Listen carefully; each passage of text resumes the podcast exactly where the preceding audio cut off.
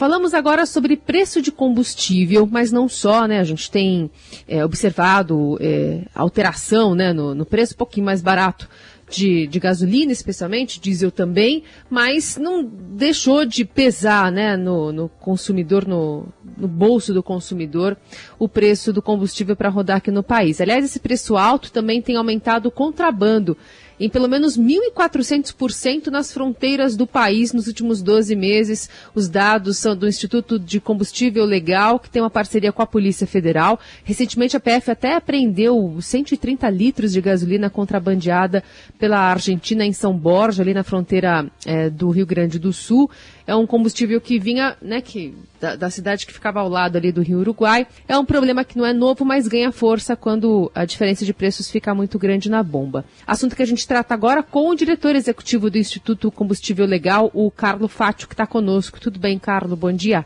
Bom dia.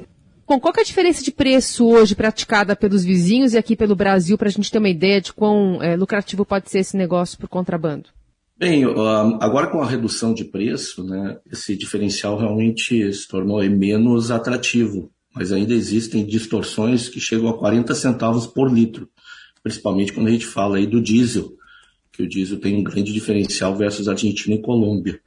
Né. Então, existe ainda um grande diferencial não só para a gasolina, né, que é menor agora do que, que baixou recentemente, mas para o diesel existe um grande diferencial e também para o gás de cozinha, que também é um atrativo hoje para quem quer trazer esse tipo de produto de fronteiras aqui próximo do Rio Grande do Sul, Santa Catarina e Paraná.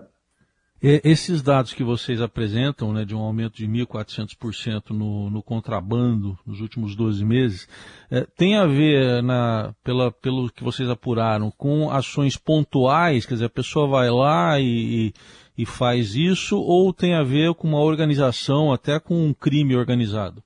Eu diria das duas formas, tá? Ah, primeiro que existia um, um, um tipo de, de, de, roubo, né, furto né, de, de, fronteira, que era realizado que a gente chamava pelos formiguinhas. Então são pessoas, pessoa física, que fazia essa comercialização em embalagens pequenas, de 5 litros, 10 litros, até mesmo bombonas de 50 litros. Né? E isso daí era realizado por uma uma série de pessoas que precisavam daquilo como até é, um, uma, um mecanismo de, de receita adicional. Mas eram pequenas quantidades e esse número disparou. Tá? Mas, ao mesmo tempo, se tornou um apetite também para aqueles uh, grupos organizados que se utilizam disso para ter grandes receitas para comercialização de grandes cargas. Então, recentemente foram realizadas diversas operações da Polícia Federal, onde apreenderam caminhões de 30 mil, 52 mil litros, como aconteceu há duas semanas atrás. Isso daí tudo tentando fugir da área de fiscalização tributária, até porque o que diferencia realmente os dois países é a tributação, propriamente dito.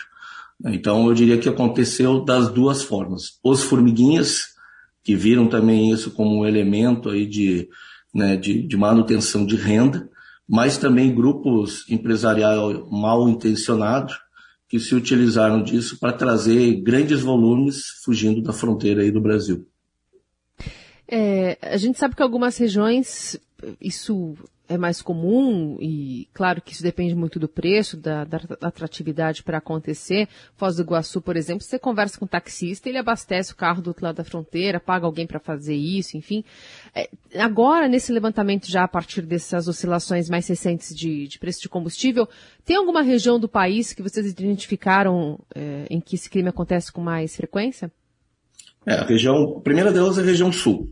Hum. Né, até porque a gente tem diversas fronteiras secas, né, que facilitam isso. Né? A Argentina também tem o subsídio ainda do diesel, que acaba motivando a manutenção desse tipo né, de, de, de, contrabando.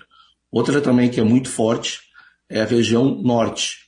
Né? Claro que a gente está muito distante dessa área, mas é uma região que nunca perdeu esse atrativo, considerando a, a, a facilidade a, do, da Venezuela. Né? E daquela região para ter uma ideia, a diferença chega a ser dois, três reais por litro de combustível. Só que lá nós estamos falando de um transporte fluvial, que é muito mais difícil ainda de monitorar. Na região sul, ali é um transporte rodoviário. E para isso, é necessário ter uma fiscalização mais ostensiva de fronteira, como vem ocorrendo através da que a gente chama de cerca eletrônica, que é motivado tanto pela Polícia Federal quanto a Polícia Rodoviária Federal. Então eles ficam muito atentos né, nessa região aí, então principalmente né, esses uh, fronteiras secas, né, no Rio Grande do Sul, Santa Catarina, aquela região de Dionísio Cerqueira é muito forte, a própria região de Foz do Iguaçu. Isso daí uh, acaba aí, em algumas situações, até veículos sendo adaptados para conseguir colocar mais tancagem nos veículos, como ônibus são adaptados para ter tanque de combustível dentro do lugar de passageiros. Então, são regiões que são muito propícias mesmo, até por proximidade e, claro, né, facilidade de entrar dentro do território brasileiro. E essa parceria com a Polícia Federal, ah, como é que tem eh, funcionado? E, e apesar dela, ah, mesmo assim, não dá para fiscalizar tudo, o contrabando continua? É, exatamente. Como eu falei, são diversos pontos de entrada no país. Né? Polícia Federal e a Receita e a, também a Polícia Rodoviária Federal, eles têm aí seu, né, o seu número de pessoas que, que abordam esse tipo de pessoa, que, faz a, né, a transferência do produto de um país para o outro.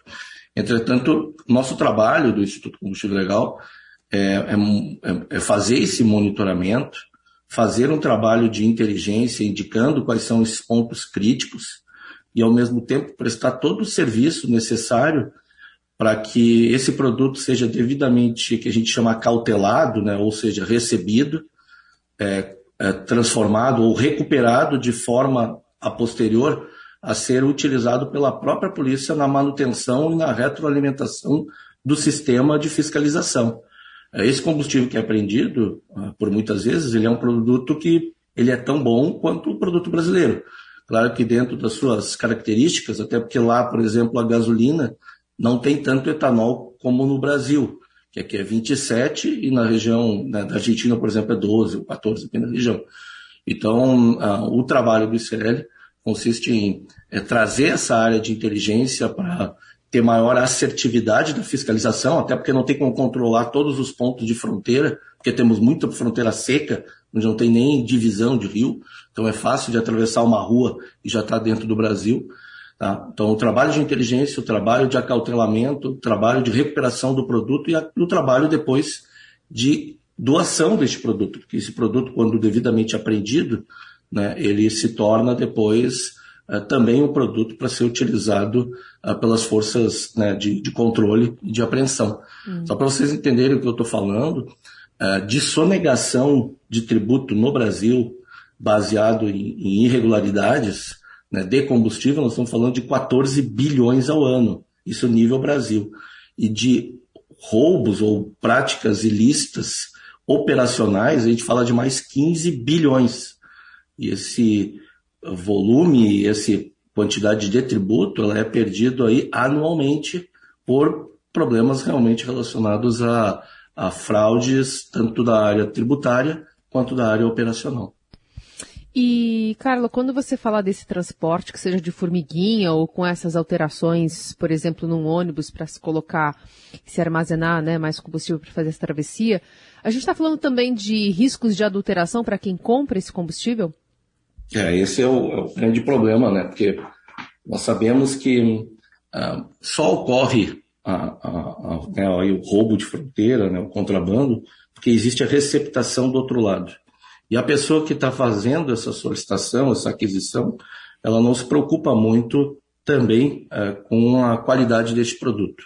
Então existe sim uma grande, uh, um grande interesse deste mesmo fraudador, desse mesmo contrabandista, de utilizar outras práticas é, que prejudicam a qualidade, então existem misturas atrelado a esse volume importado, né, contrabandeado, melhor dito, e ao mesmo tempo existem problemas que a gente chama relacionados à, à defesa do consumidor, porque aquele combustível também vai passar aí por uma fraude de quantidade, né, postos que utilizarem desse produto que pode vir com problema de qualidade, uh, pelo fato também de misturar com outros para poder ficar no mesmo nível de etanol que é no Brasil, que é 27%, também poderá passar por um problema de quantidade, né, lesando o consumidor integralmente. Você citou aí, Carlos, a, a, o trabalho de inteligência até de vocês do Instituto, é, e, de, e, depois de tudo isso, é, há casos de pessoas que são efetivamente processadas e punidas?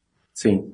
Uh, né, os órgãos dentro de cada uma, dentro das suas competências, eles fazem toda uma investigação para identificar quem são essas pessoas que são as mulas né, de entrega de produto e até mesmo grupos organizados criminosos que utilizam dessa prática e indo até a receptação deste produto e para cada uma dessas, uh, desse, digamos, dessas partes do processo também tem depois a sua punibilidade. Essa punibilidade está associada muito com o tipo de crime né, que é investigado. Então, quando é formação de quadrilha, aí tem um tipo depois de, de, de punição. Quando é uma aquisição de produto sem nota fiscal, existe um outro tipo de punição. Então, cada órgão, dentro da sua competência, analisa e tenta punir da melhor forma possível. Entretanto, no Brasil, essa, esse tipo de irregularidade ainda ela é uma regularidade, é, é digamos, com penas muito é, simples, muito brandas, né? Então, por muitas vezes, simplesmente uma operação dessas é trocado por uma banda, uh, cestas básicas, uh, ou até mesmo existe só uma multa atrelada por aquele produto não ter uma origem comprovada. Quando na realidade a gente luta para que exista uma punição muito mais adequada, até para inibir que essa prática se torne cada vez mais recorrente. Como citado, foram mais de 1.400% de incremento em um ano. Isso não deve parar por aí. Quanto maior é o atrativo, quanto maior é o diferencial de preço entre os países, ou até mesmo pela tributação desse produto ou mistura, tá? maior vai ser sempre a busca né, incessante aí para tentar lesar o consumidor. Então é importante a gente sempre ter em mente da necessidade de ter uma punição mais adequada, porque hoje realmente ela é muito branda ainda. Esse Carlo Fátio, diretor executivo do Instituto Combustível Legal. Obrigada pela conversa. Até a próxima. Até a próxima. Bom dia.